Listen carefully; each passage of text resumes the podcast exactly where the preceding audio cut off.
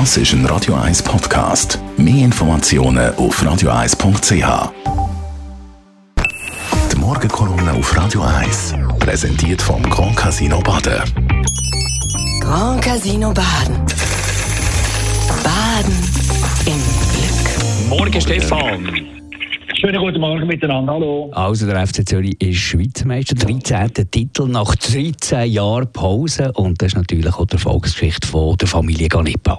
Absolut. Ich meine, der gestrige Abend hat mich schwer übrigens am 29. Mai 2007 erinnert, wo ich auf dem proppenvollen Helvetia-Platz gestanden bin und die Meisterfeier erlebt habe vom FC Zürich, damals noch mit dem äh, Trainer Lucia Faber und natürlich mit dem langjährigen FCC-Präsident Sven Hotz auf dem Balkon vom Volkshaus seinen obligaten Tanz aufgeführt. Das war eine super Party und ganz tolle Erinnerungen. Umso mehr freut es mich natürlich, dass der FCZ gestern Abend wieder hat können grandios auftrumpfen. Du hast es gesagt, der Erfolg hat das Gesicht, oder besser zwei Gesichter, Eliane und Angelo Canepas, Ehepaar Canepa. Das hat mit ihrer Passion, vor allem mit ihrem Millionenfundament für den Erfolg geleitet. Und da ist einiges zusammengekommen. Der FCZ-Präsident und seine Frau, die Delegierte vom Verwaltungsrat äh, vom Club ist, die stecken jedes Jahr vier bis fünf Millionen Franken in ihren Club.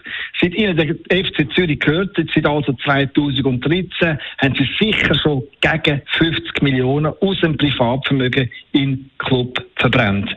50 Millionen, die hart erarbeitet sind. Ein Teil davon hat der Angelo äh, als Kadermann bei der Revisionsfirma Ernst Young verdient. Er hat dort mit einem Team von 1000 Leuten die Bilanzen von Schweizer Firmen geprüft. Ein grösser Teil aber, der kommt von der Heliane. Sie ist Chefin von Novo Biocare gewesen, einem Hersteller von künstlichen Zähnen und von Zahnprothesen.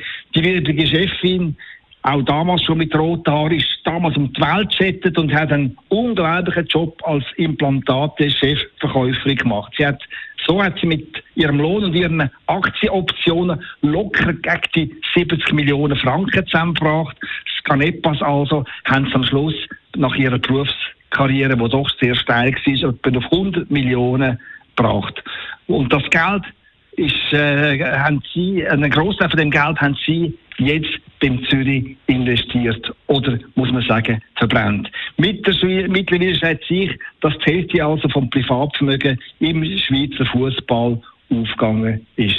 Und das ist genau das, was ich bewundere. Da gehen zwei, die ihr Geld hart verdient haben und nicht geerbt haben, für ihre grosse Leidenschaft wieder aus.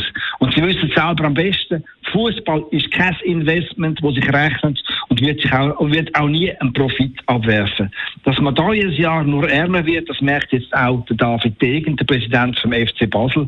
Und die letzten Jahre sind ja für das Canepas alles andere als Zuckerschlecken gewesen, ein Abstieg in die Challenge League, permanente Trainerwechsel, dann zwei Corona-Jahre mit leeren Tribünen und dann auch noch die Abwahl vom Angelo Canepa aus dem Verwaltungsrat von der Swiss Football League. Und trotz all den Rückschlägen sind Canepas ihrem Club Stadt und der Region treu geblieben, haben mit ihrem Engagement Zehntausende von Fans im ganzen Land entzückt.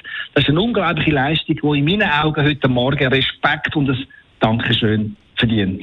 Die Morgenkolumne von Stefan Barmettler, die gibt es zum Nachlesen bei uns im Netz auf radio1.ch. Die Morgenkolumne auf Radio 1.